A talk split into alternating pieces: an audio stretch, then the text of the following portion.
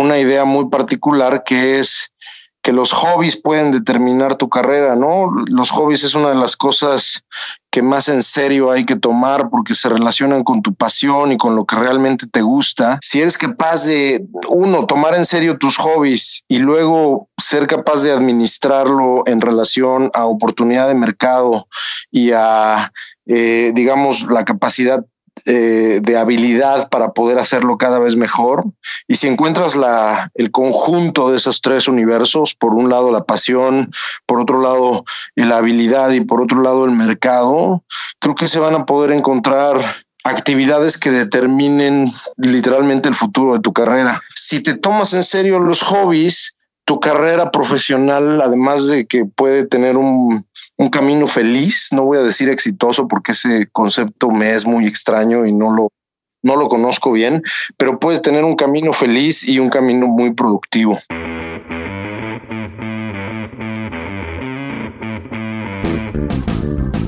Hola a todos, mi nombre es Diego Barrazas y como ya saben esto es Dementes, un podcast donde tengo conversaciones con aquellos que están retando el status quo sin importar la industria en la que se encuentran.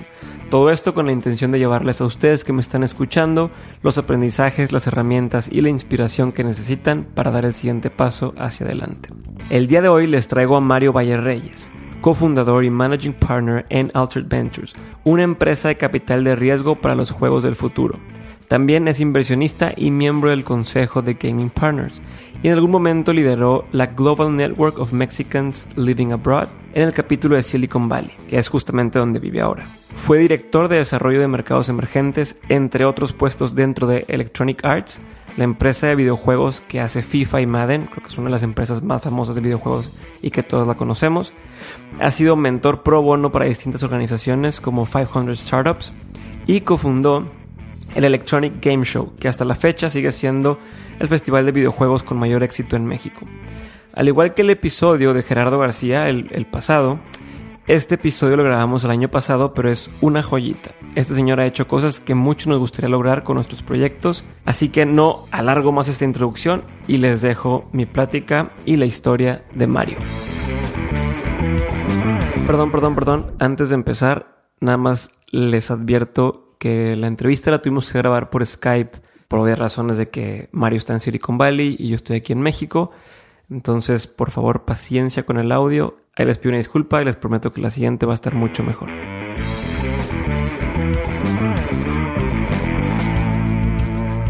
Pues hola Mario, bienvenido y gracias por estar en este episodio de Mentes. Eh, como te acabo de comentar, es el primero que grabamos por Skype, entonces si hay algunas dificultades técnicas, pues ya nos tendrán paciencia la gente que nos escucha, ¿no? Eh, yo pudiera dar toda una larga lista de todo lo que has logrado y lo que has hecho y lo que estás metido ahorita en, después de México en Silicon Valley y desde Silicon Valley para México y demás, pero quisiera empezar por el principio y es, ¿cómo fuiste a dar allá? ¿Cómo, cómo, cómo llegaste hasta Silicon Valley?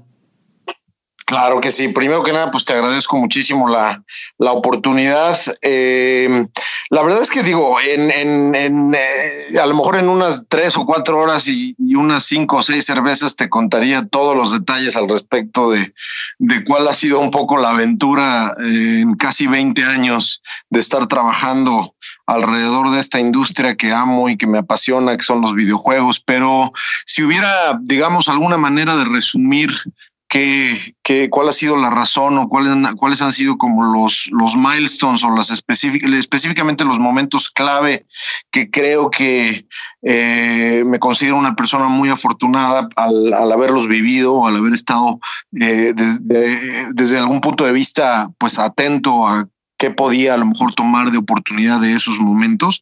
Con todo gusto te, te cuento eh, que yo en realidad me tardé muchísimo en terminar la carrera porque en medio de en medio de la carrera como en el quinto semestre de la carrera yo estudié comunicación.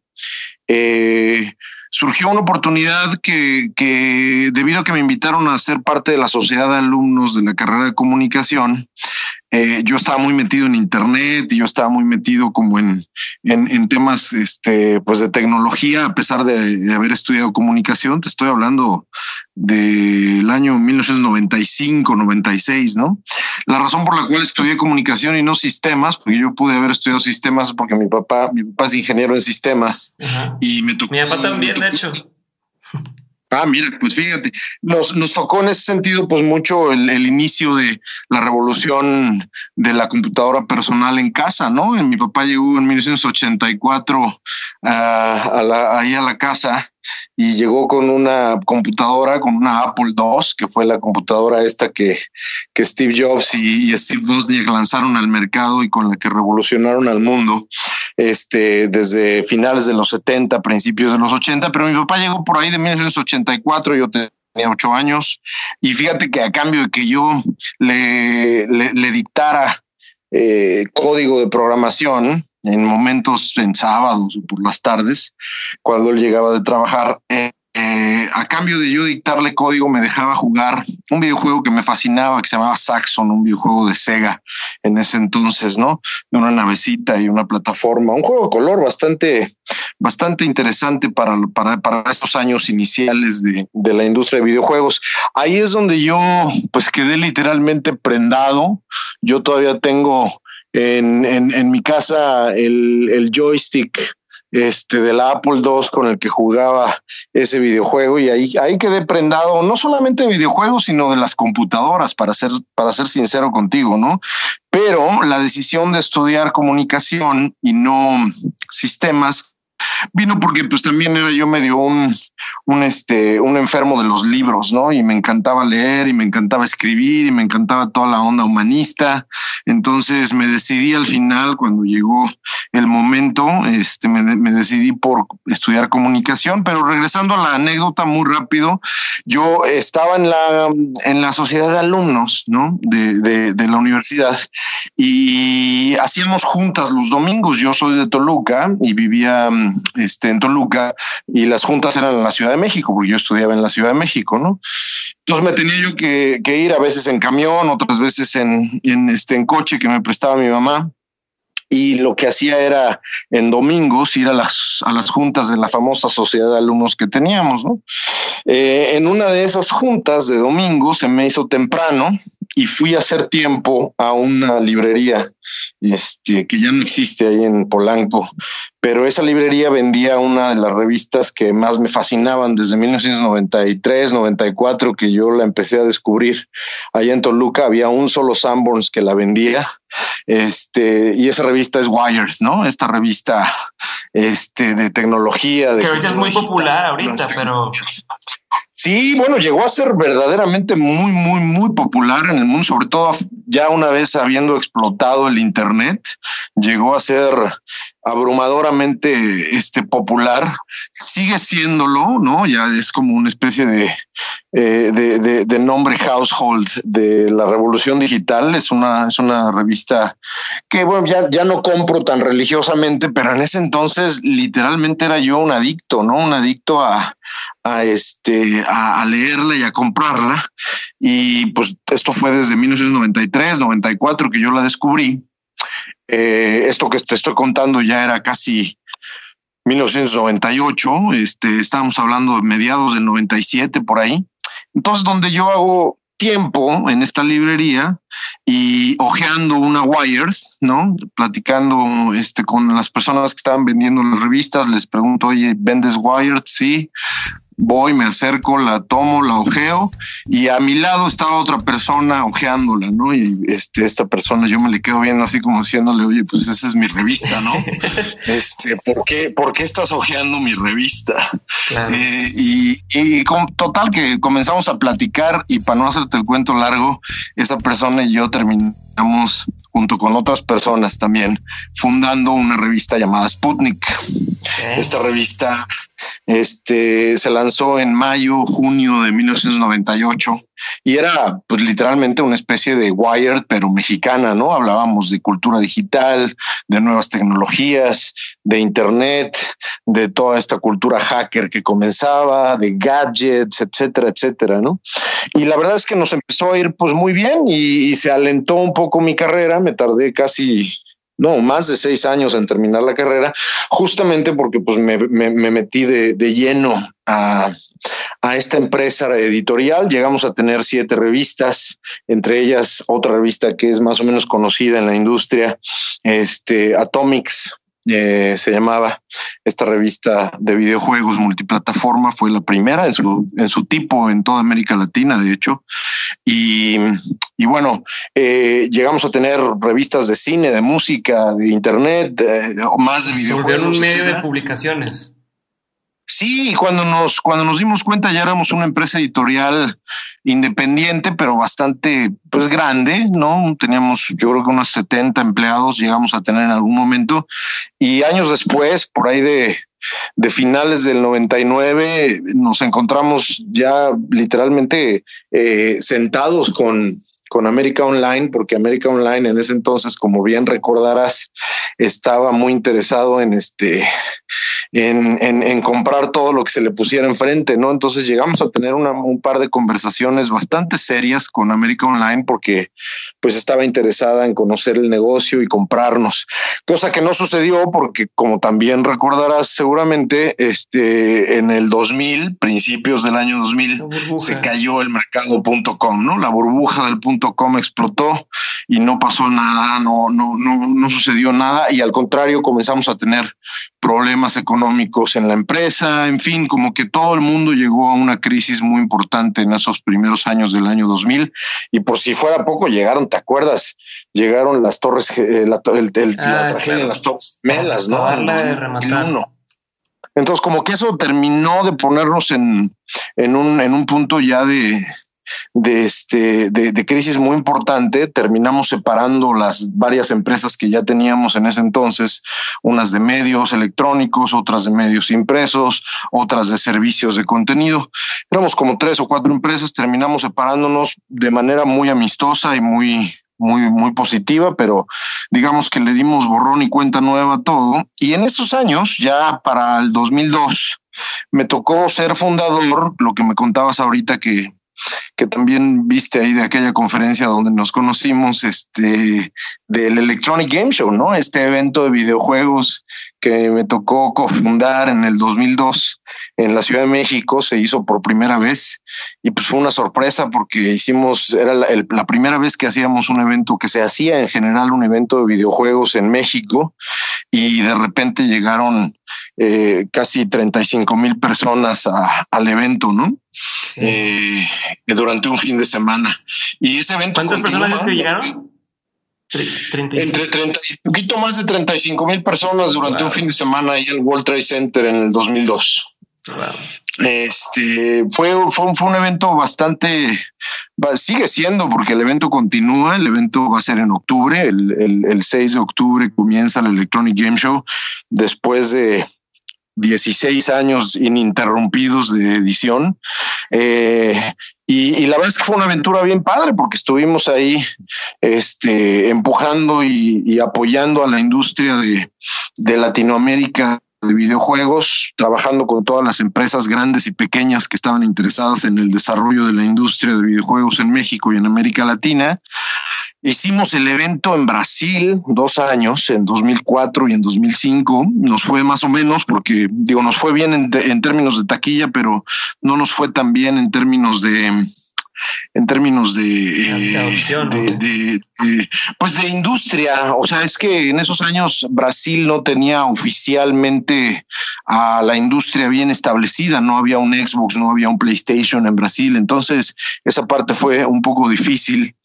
Pero, pero total, el, evento creció muchísimo al punto que Electronic Arts eh, en 2000 finales del 2005, me invita a abrir las oficinas regionales de Latinoamérica. Eh, iba, iba a abrir oficinas por primera vez en Latinoamérica, ya tenía una oficina, pues en realidad enfocada nada más a PC y distribuidores en Brasil, pero por primera vez, eh, digamos que intentan abrir una oficina o tienen la intención de abrir una oficina en Latinoamérica y me invitan a dirigir Electronic Arts. Para los que no saben qué es Electronic Arts, son los que hacen EA Sports, ¿no?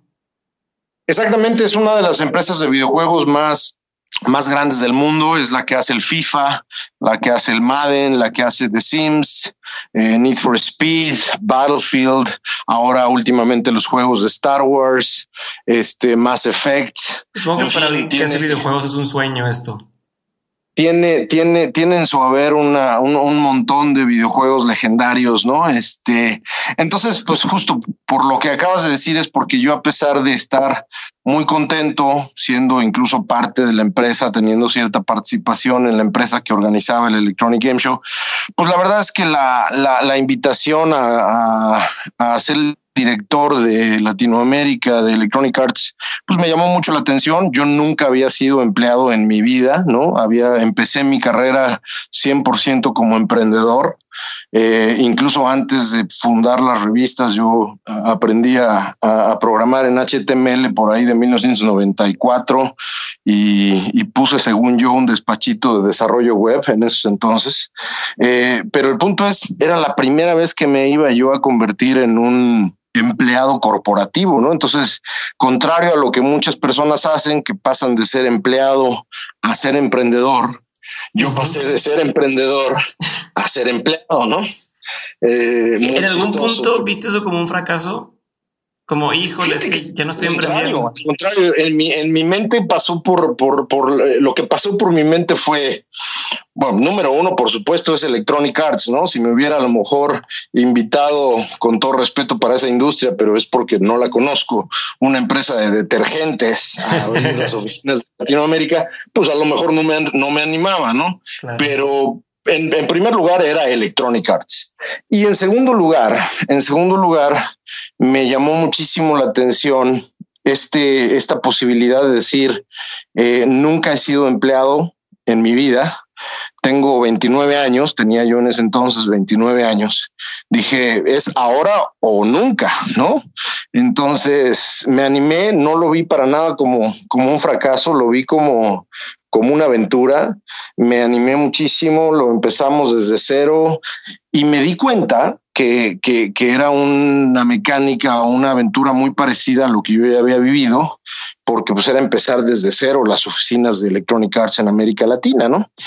Era literalmente empezar a contratar gente, a hablar con los distribuidores, a contratar medios, a hacer planes de marketing, eh, obviamente enfocarme muchísimo a, las operaciones y al PNL internacional, ¿no? Todo este, pues toda esta operación que ya implica ser, eh, eh, digamos, el, el, el, encargado de la oficina de Latinoamérica durante los dos primeros años casi éramos dos personas y cuando me fui de la oficina de Latinoamérica éramos casi 13, ¿no?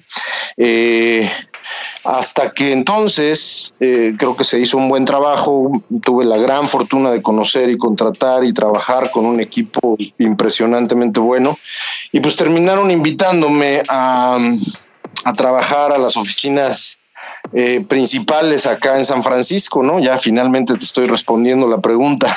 Eh, me invitaron a, me invitaron a trabajar acá a las oficinas de San Francisco, las que están acá en Silicon Valley, a 20 minutos al sur de San Francisco, en una, en un suburbio llamado Redwood Shores. Eh, y, y, pues acepté, acepté. Este, según yo me iba a quedar tres, cuatro años en Electronic Arts cuando empecé en 2006 y me quedé 11 años, ¿no? Wow. Cuatro años en, cuatro años en México y en América Latina y luego seis años acá en este en, Silicon Valley. Pero acá, pues en realidad ya mi responsabilidad era ya, ya tenía como, ya era pues una responsabilidad global, ¿no? Ya tenía yo ciertas actividades a nivel de desarrollo de negocios para mercados emergentes, no nada más a nivel Latinoamérica, sino a nivel el sudeste asiático, Europa del Este, África, el Medio Oriente, algunas iniciativas a nivel digital Este, en fin, fue muy divertido, muy, muy divertido. Este, me encantó el, este, la, la, la experiencia. Y, y en octubre del año pasado, en octubre del 2016, tomé la decisión de salirme ya de Electronic Arts. Había yo ya cumplido un ciclo porque mm, fíjate que esta nueva aventura en la que estoy, ya como inversionista, desde que yo llegué en 2010 acá al Silicon Valley, me empecé a involucrar con me empecé a involucrar con, con, pues, con todo el ecosistema, ¿no? El ecosistema de startups, aceleradoras, incubadoras, tanto locales de Silicon Valley como internacionales. Me hicieron favor de invitar, por ejemplo, este, por, por, digamos, mi papel y mi experiencia como mentor y como inversionista ángel, me fueron invitando a lugares como Nigeria, como Ucrania, como Polonia, este, como otros lugares de América Latina, Malasia, a hablar, pues, de mi experiencia como, como y, también como inversionista ángel de empresas que no necesariamente tenían que ver con videojuegos. Esto lo comencé a hacer desde el 2011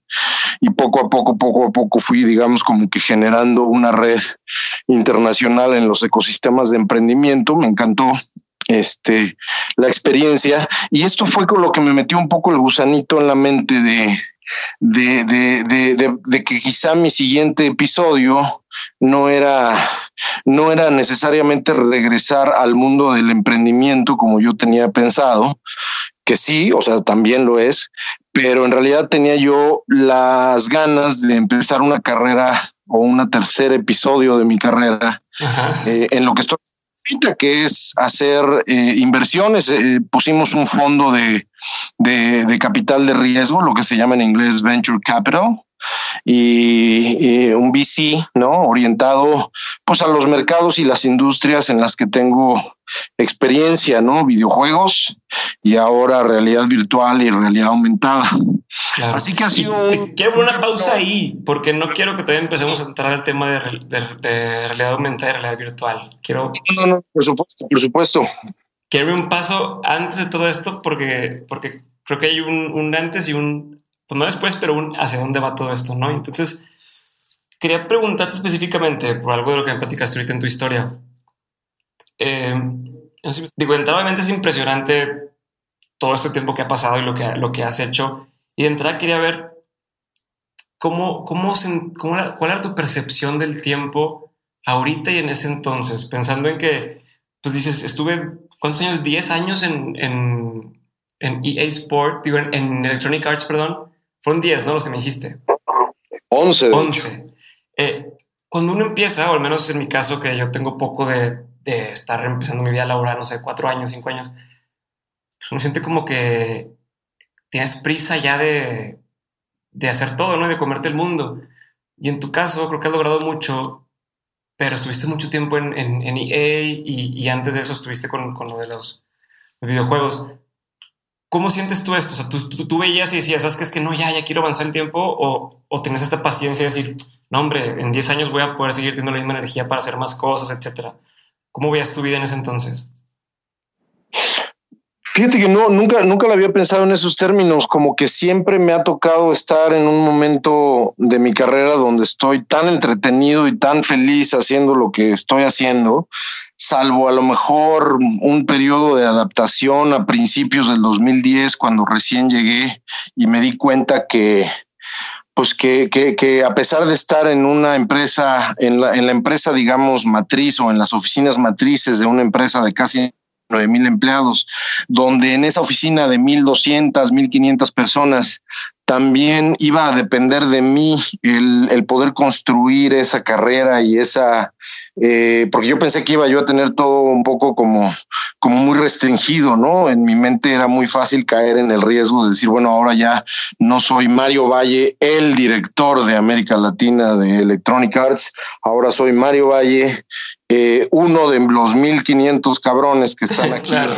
Este, aquí en este edificio y, pues bienvenido ahora sí a la vida corporativa. Eh, salvo unos meses a lo mejor de adaptación y bueno, obviamente teníamos, teníamos este, teníamos también el, tema de haberme mudado, ¿no? Este, yo tengo dos hijas, entonces fue también un proceso de adaptación familiar en su momento, etcétera, etcétera. Salvo a lo mejor unos meses sí me atrevo a decir, sin que espero que suene a, a ningún tipo de prepotencia, que, que siempre he tenido la suerte y la, la suerte y la fortuna de sentirme muy, muy, muy eh, motivado y feliz en lo que he estado haciendo en mi trabajo. Escribí un libro incluso al respecto. En 2013 publiqué un libro llamado Administra tu pasión, eh, donde estoy convencido de que uno no, sin pretexto. ¿eh? Uno no debería de trabajar en lo que no le gusta. Entonces yo más que estar diciendo, más que estar diciendo en mi mente voy a hacer tiempo porque en algún momento voy a, a poder tener las mismas energías o a lo mejor en mi mente decir soy empleado ahora después de toda mi vida de emprendedor y ahora que empiezo en 1900, eh, perdón, en 2006, este, que empecé mi carrera como empleado corporativo en Electronic Arts, yo estaba, estaba yo tan loco, a lo mejor no digo que esa sea la, este, esa, que esa sea la, la, la, opción, pero, pero estaba yo tan loco porque me creía literalmente el dueño de Electronic Arts, ¿no? Este, eh, a lo que en, en, en, mi mente estaba todavía esa, esa función de emprendimiento y de que yo era el que podía hacer que las cosas sucedieran, ¿no? Entonces, yo creo que más que el, más que la paciencia o más que el mindset digamos, de aguantar vara como empleado, es, eh, estuve al máximo cuando estuve de, pues, una especie como mi función era medios y me tocó hacer la página web. en, cuando yo estaba en la, en la sociedad de alumnos. Y cuando me tocaba hacer la página web de la sociedad de alumnos, me sentía yo al máximo, ¿no?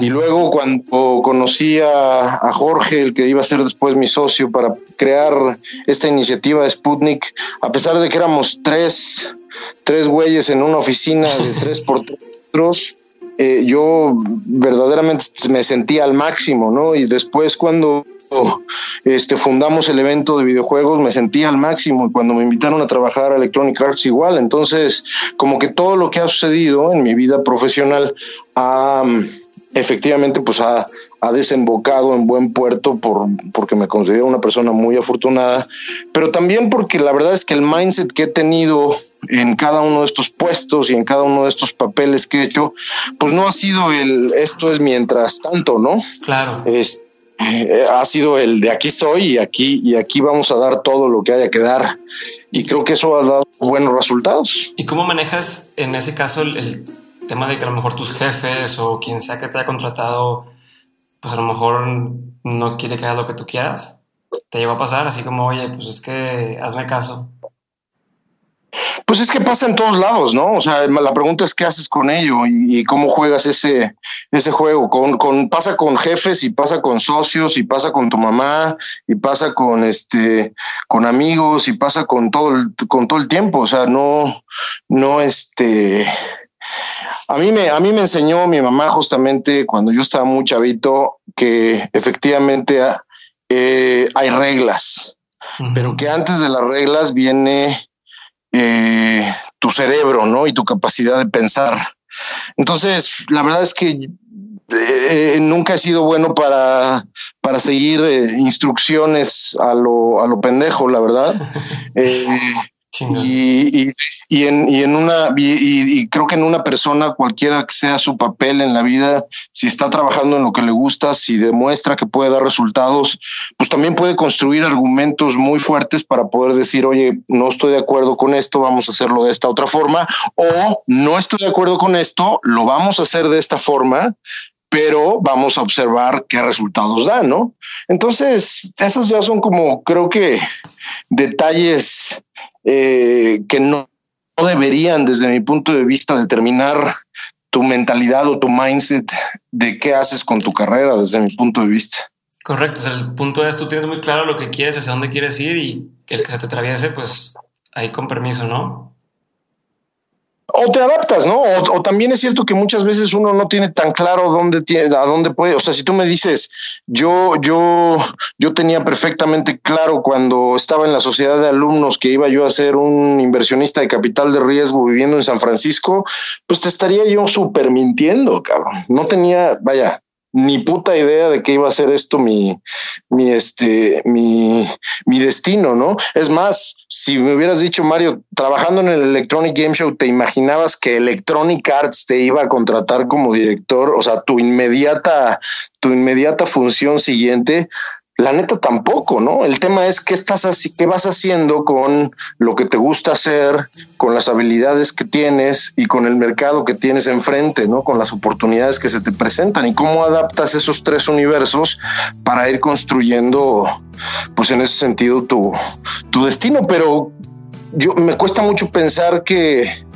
que, esta, este lugar común que normalmente decimos, el que tienes muy claro hacia dónde vas, pues la neta yo no, no sé si hay alguien que diga yo en 20 años quiero estar, a lo mejor sí tienes como una ruta, ¿no? Y tienes perfectamente claro que tienes que, o sea, yo de algo estaba muy seguro y eso es, yo voy a trabajar en videojuegos toda mi vida.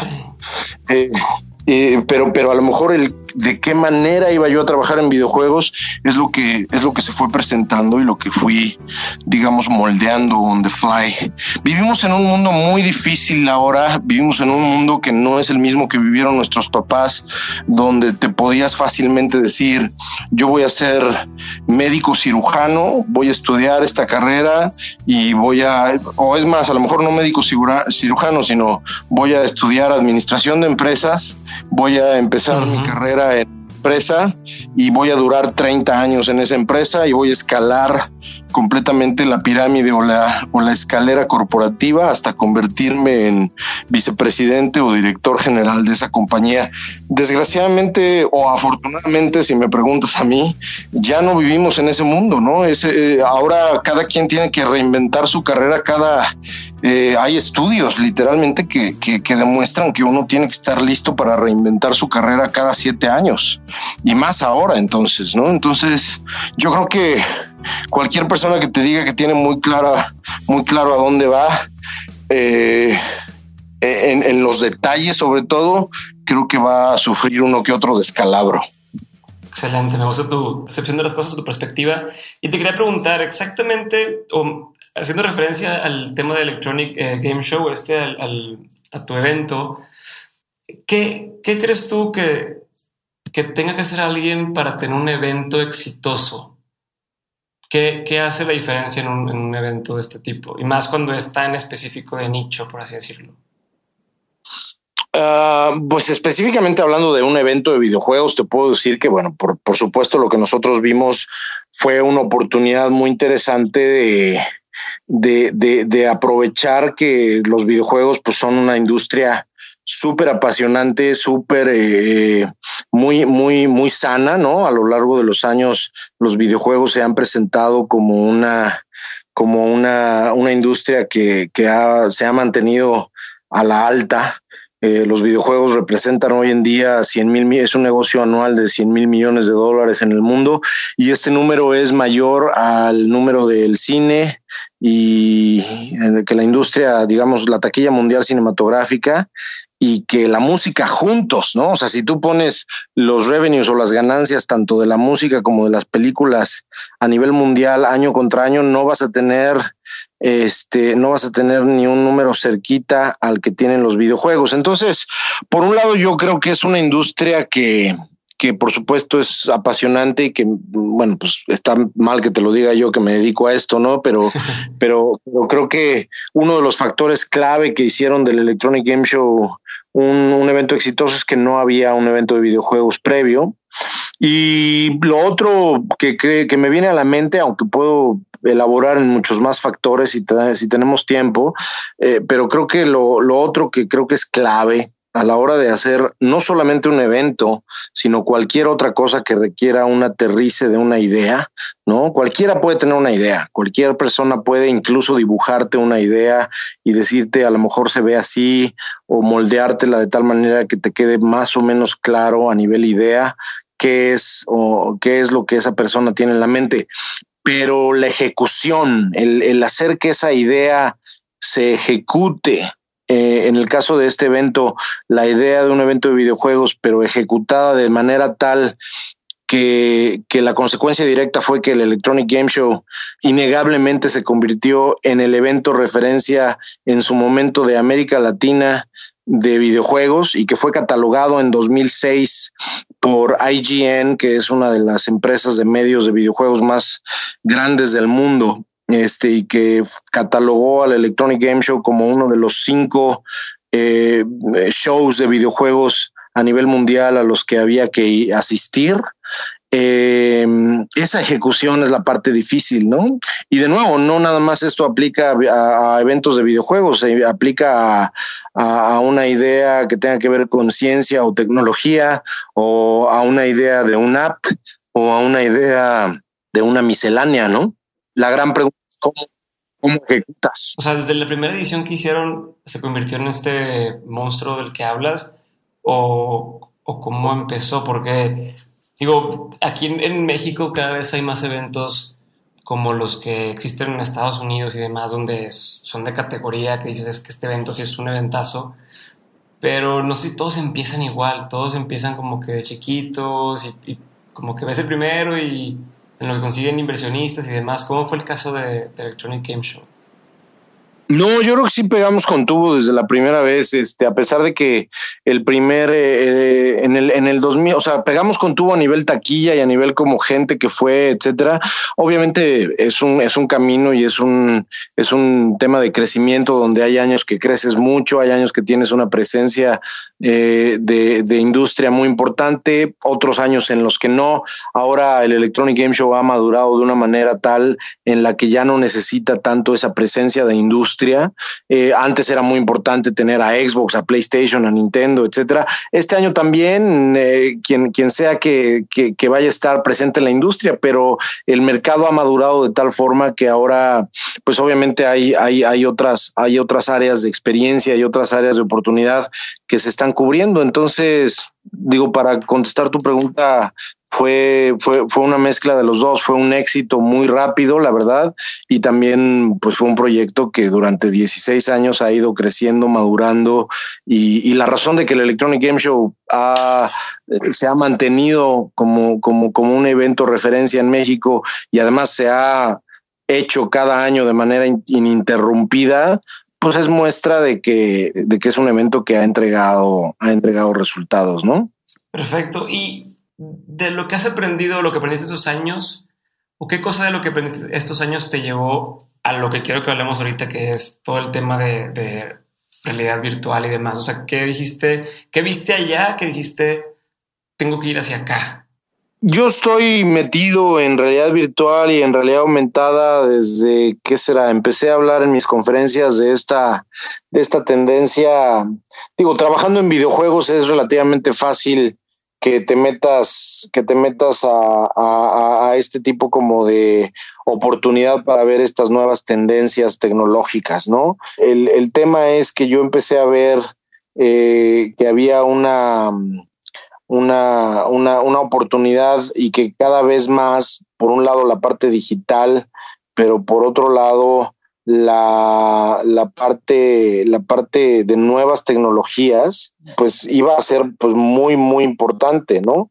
El, el tema, yo, yo descubrí, por ejemplo, eh, Oculus o algunas iniciativas que tenían que ver con, con, con, realidad virtual eh, muy, muy temprano en el mercado, ¿no? Y, y, y, bueno, empecé a darme cuenta, yo trabajando dentro de Electronic Arts, pues que iba a ser una tendencia que probablemente ya iba a tener como su, su segunda oportunidad, porque si bien, si bien recuerdas, o si no recuerdas, te cuento rápido, pero VR eh, en términos de Internet tuvo una época medio de gloria en 1996 por ahí, donde una, un lenguaje de programación derivado ni siquiera derivado del HTML, pero digamos eh, que, que, era similar o análogo al HTML, que es el, el código o era el código en el cual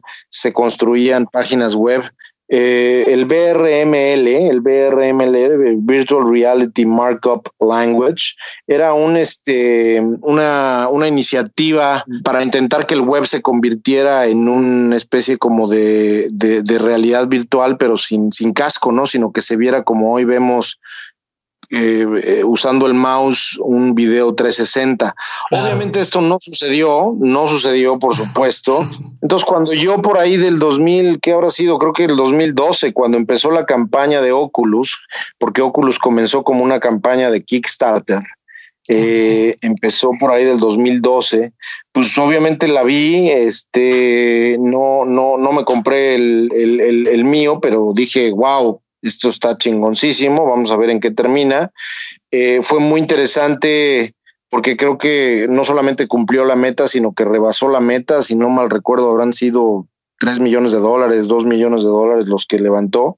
Y esto obviamente llamó la atención de Mr. Zuckerberg, este, y un año antes, dos años antes máximo, si no me equivoco, a finales del 2013, principios del 2014, este Facebook compra Oculus, ¿no?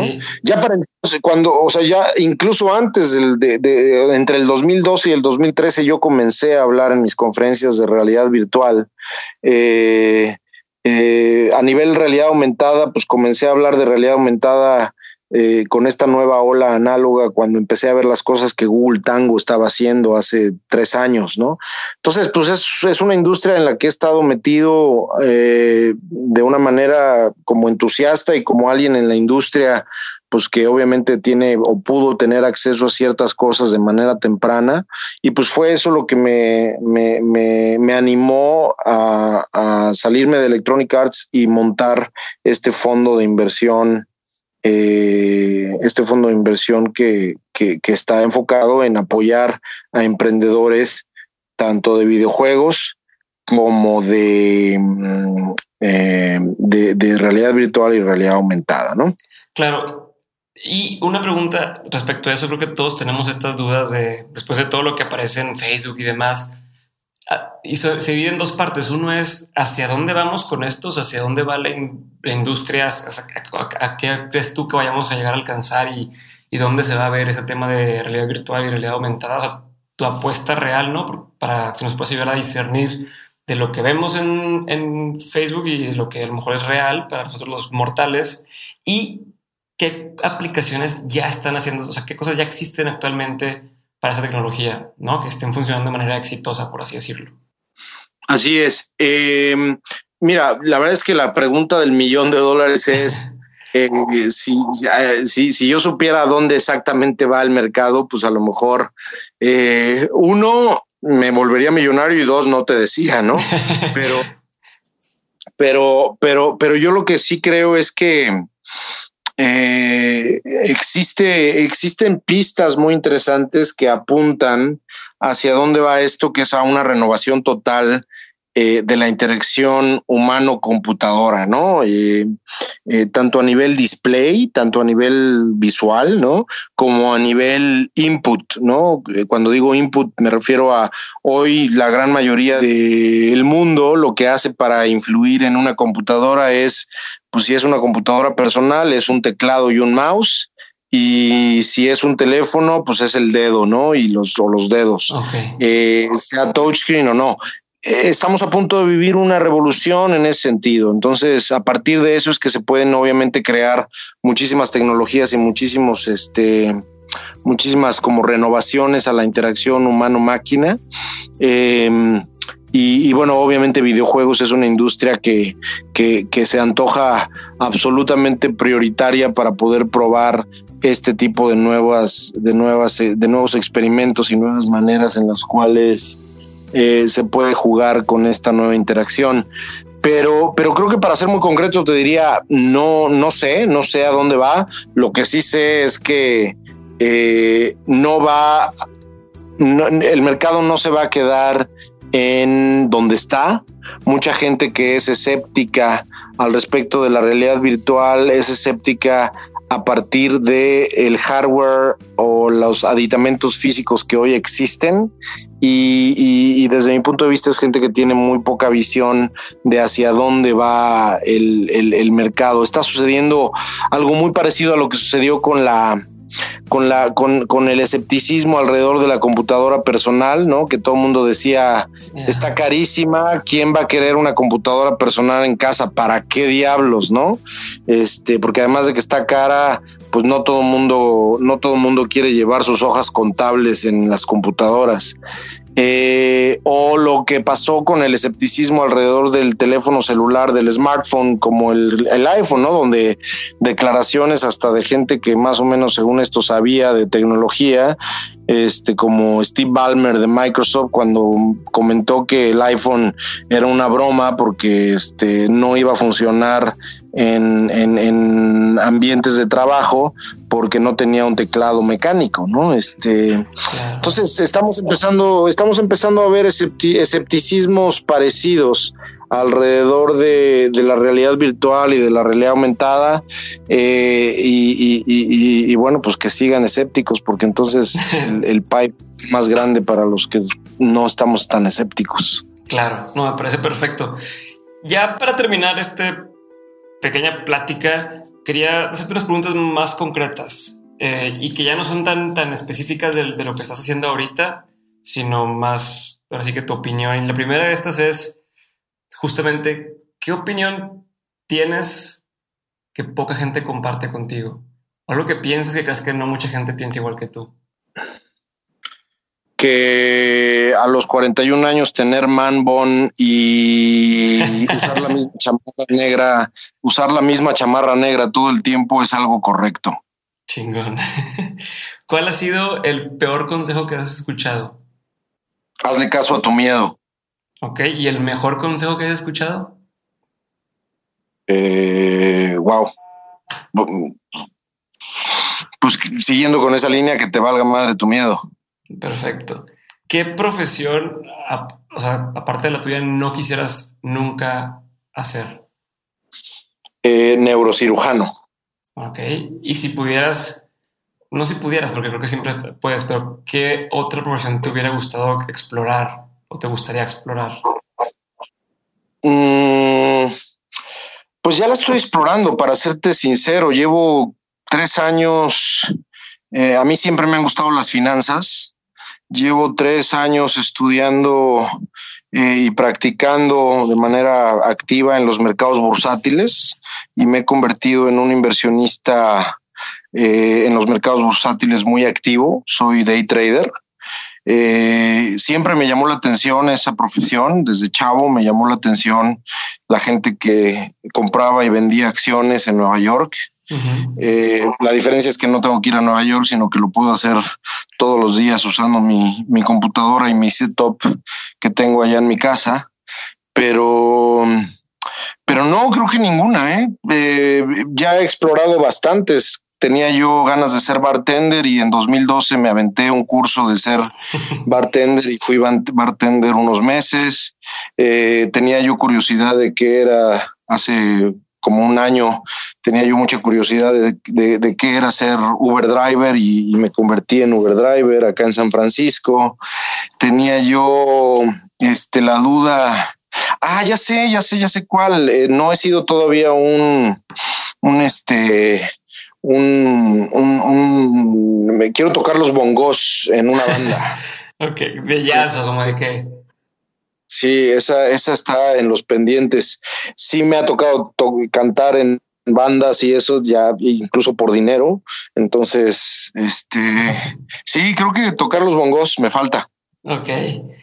Eh, ¿Qué películas o libros o incluso canciones además sientes que hayan hecho un antes y un después en tu vida? Uy, muchísimos, a nivel libros, muchísimos, y no terminaría yo de, no terminaría yo de, de, contártelos. Se me viene a la mente uno porque simplemente acabamos de hablar de eso y es uno de los que me, que más me gustan y además todo el mundo ya está muy prendido porque ahí viene una película de Steven Spielberg al respecto. Pero en 2012, en 2012 leí Ready Player One, que es una novela de Ernest Klein, que si no la has leído te la recomiendo. Eh, esta, esta novela es una novela de ciencia ficción que habla justamente de los poderes y los alcances de la realidad virtual. Esto fue en 2012. Eh, esa, ese libro se me viene a la mente un poco. aunque ha habido, te digo, millones, ¿no? Este, de libros. Pero, pero yo creo que en, analogía te diría más bien videojuegos que han cambiado mi vida y, y, hasta Así como Saxon, Saxon fue un antes y un después porque fue el primero que jugué y el que me hizo enamorarme de esta, de esta industria por primera vez a los ocho años. Eh, algunos años después, en 1991, jugué por primera vez un videojuego llamado Another World eh, Another World, eh, que todavía está incluso disponible este, para iPad, quien quiera jugarlo. Y ese, me voló, ese juego me voló la cabeza. Y en 1993 definitivamente jugué la, la, saga de juegos, porque no nada más es uno, son tres, pero en 93 jugué el primero de la, de la saga, que fue el que definitivamente me hizo decidir trabajar, el, verdaderamente el decir yo algún día voy a trabajar en esta industria vino en, mil, 1993 cuando jugué por primera vez Myst, M-Y-S-T. Perfecto. Muy bien, una, dos preguntas más que te quiero hacer. La primera es, con todo ese trabajo que tienes y estás, eh, eres day trader y estás en las inversiones y aparte ahora tienes un grupo en Facebook ahí donde estamos este, aprendiendo justamente esto de day trading y demás, y juntas y todo esto, te iba a preguntar, ¿tienes alguna rutina? O sea, ¿hay algo, que hagas así? ¿Siempre hago esto antes de dormirme o antes de o al despertarme? ¿Tienes algún tipo de rutina? Sí, ¿eh? digo, obviamente para hacer day trading, este, específicamente estando acá en la costa oeste, pues se necesita, se necesita despertarse muy, muy temprano. Entonces me despierto religiosamente a las 5 de la mañana. Eh, y, pues lo que hago es setupear mi, mis posiciones, estar listo para cuando abra el mercado a las seis y media de la mañana, hora de San Francisco. Eh, últimamente, desde hace que unos pues como, como unos meses, unos dos meses, de manera medio poco constante al principio, pero ya últimamente, las últimas tres semanas, muy constante. Estoy probando una aplicación que me recomendaron y que me ha gustado mucho que se llama Headspace. Para meditar, por supuesto. Este. Eh, y luego pues empieza un poco a ser un poco más flexible la rutina, ¿no? Eso que te acabo de decir pues es así como sí o sí porque pues de eso se trata ser day trader pero más adelante me, gusta ponerme llamadas muy temprano, ya para las 7 de la mañana, hora de acá, mm, puedo estar teniendo un par de llamadas de 7 a 7 y media y de 7.45 a 8.15 a lo mejor. Eh, y luego pues a las juntas que hay que ir o si viajo muchísimo, entonces en realidad estoy viajando dos, tres veces por mes, entonces ahorita estoy disfrutando de una semana donde estoy eh, yendo a juntas localmente, yendo a la oficina que tenemos, una, una, pequeña oficina acá en, en, South of Market, en Soma, eh, que es donde estoy ahorita, y, y eh, pues desde casa también trabajar cuando, cuando, cuando, cuando se puede, ¿no? Pero, pero, pero fuera de eso, yo creo que tengo rutinas semanales, o sea, sí hay rutinas diarias inamovibles, pero tengo rutinas semanales donde en una semana, no importa qué día, tengo que cumplir con ciertos objetivos o con ciertas actividades, eh, porque si no me come, me come la semana y si no se me juntan todos los todos los este todos los pendientes. Eh, ¿Algún, ejemplo de eso? ¿De alguna de esas que tienes que cumplir todas las semanas? Pues, eh, como, como la, digamos que mi, mi, trabajo de tiempo completo, ¿no? Es este fondo de inversión que hemos puesto. Eh, se llama Altered Ventures, por cierto, quien quiere ir, eh, quien quiere echarle un ojo, el URL para, para saber más al respecto de nuestro fondo de inversión enfocado en videojuegos, realidad virtual y realidad aumentada, es este Venture Capital, así en inglés, Venture, Venture capital punto game como juego así se llama ese es el esa es la dirección eh, venturecapital.game es nuestra URL eh, y, y, bueno, en ese sentido, ese es como mi, mi chamba de tiempo completo, pero, pero, pero tengo pues obviamente otros, otros negocios donde no opero, literalmente, donde soy más como inversionista o asesor estratégico. Otros, este, por ejemplo, el Electronic Game Show, pues sigo teniendo participación ahí. Y tenemos otras empresas de esports y relacionadas a videojuegos, entonces me toca distribuir mi tiempo para que en una semana, por ejemplo, tengamos, pues no sé, a lo mejor una o dos llamadas referentes a los negocios que tienen que ver con, con mi socio y con todo su equipo de trabajo que está en México dedicándose a esas otras empresas. Es un grupo de seis empresas que tenemos.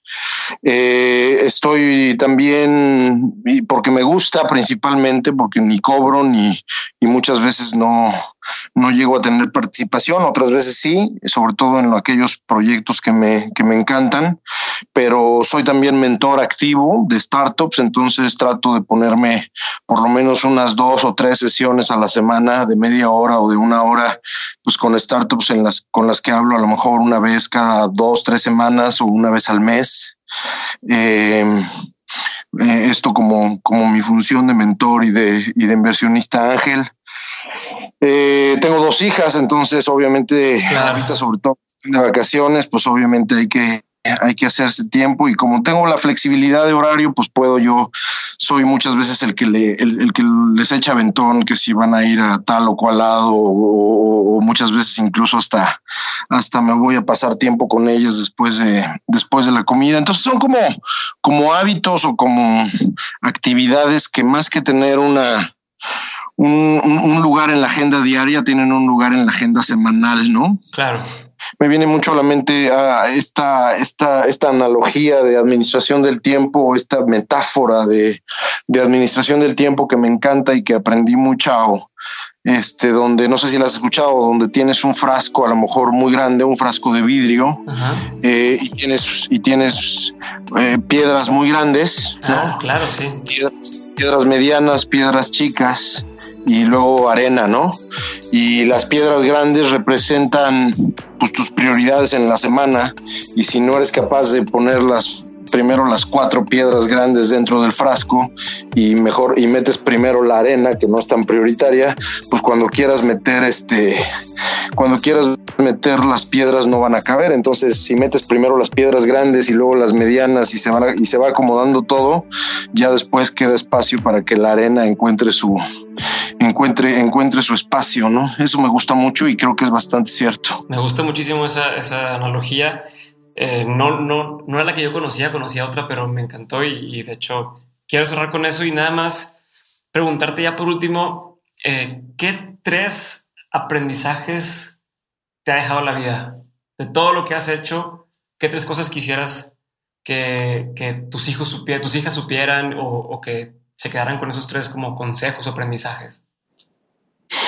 Pues, mira, yo creo que ya lo saben porque se los he repetido desde que, desde que, desde que tienen más o menos uso de razón.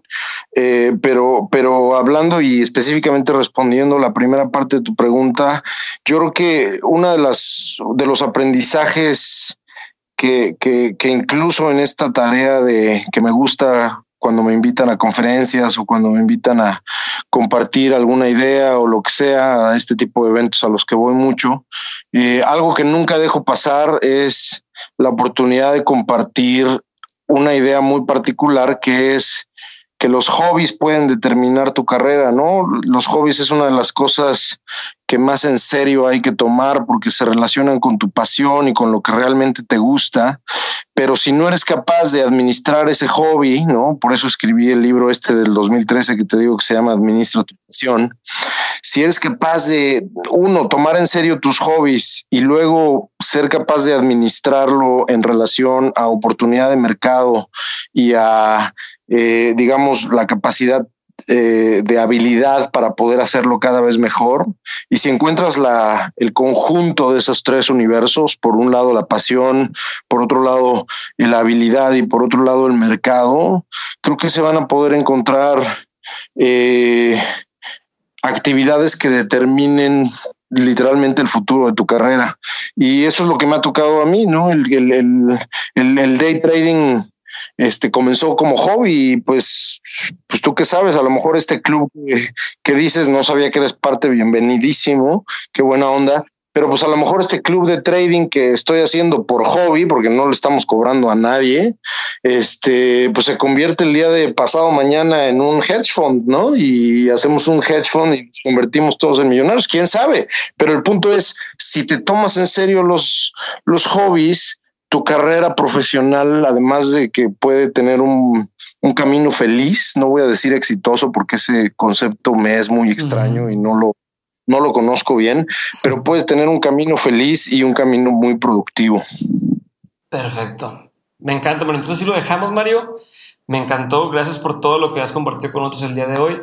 Y ya para terminar, no, quisiera saber dónde te puede contactar la gente, dónde te puede seguir, si tienes alguna página, dónde puede conseguir tu libro, etcétera. Muchas gracias. Bueno, primero que nada, mm, agradecerte la oportunidad, el tiempo, la plática que también disfruté mucho. Eh, les dejaría primero mi, mi, usuario de Twitter. Este, soy bastante responsivo en, en Twitter, entonces si, si, gustan mandarme una mención o algo, seguirme, ahí lo sigo de vuelta y nos comunicamos por, por mensaje directo. Eh, el, el usuario es Bill Beni con B grande, B grande y latina, L de loco B grande, E de Ernesto, N de niño, Y, Bilbeni. Ahí estoy en, Twitter, ahí me pueden buscar, manden una mención y ahí nos ponemos en contacto. Eh, y bueno, ya me hiciste favor de, me, permitiste ahí compartir la dirección eh, de internet de nuestro fondo, Alternate Ventures, eh, que es venturecapital.com. Para quien quiera para quien quiera conocer un poco más de cómo funcionamos, que mande ahí un mensaje, que vea. Eh, Venturecapital.game, ¿no? Ahorita dijiste .com. Ah, sí, perdón, sí, venturecapital.game. Si dije .com, estoy loco. Venturecapital.game. Eh, ¿Qué más? Y pues el electrón, nos vemos en el Electronic Game Show allá en, en octubre. Excelente. ¿Tu libro todavía lo pueden conseguir en algún lado? Sí, el libro está disponible en Kindle o en iTunes. Este se llama Administra tu pasión, tal cual, lo buscan por mi nombre y con el título Administra tu pasión. Está en Amazon y, está tanto físico como electrónico. Perfecto. Pues muchísimas gracias, Mario. Muchas gracias por tu tiempo. Sé que estás ocupadísimo. entonces, pues gracias. Gracias, gracias a ti. Disfruté, disfruté muchísimo. Perfecto. Muchas gracias. Bye, gente de Dementes. Hasta luego.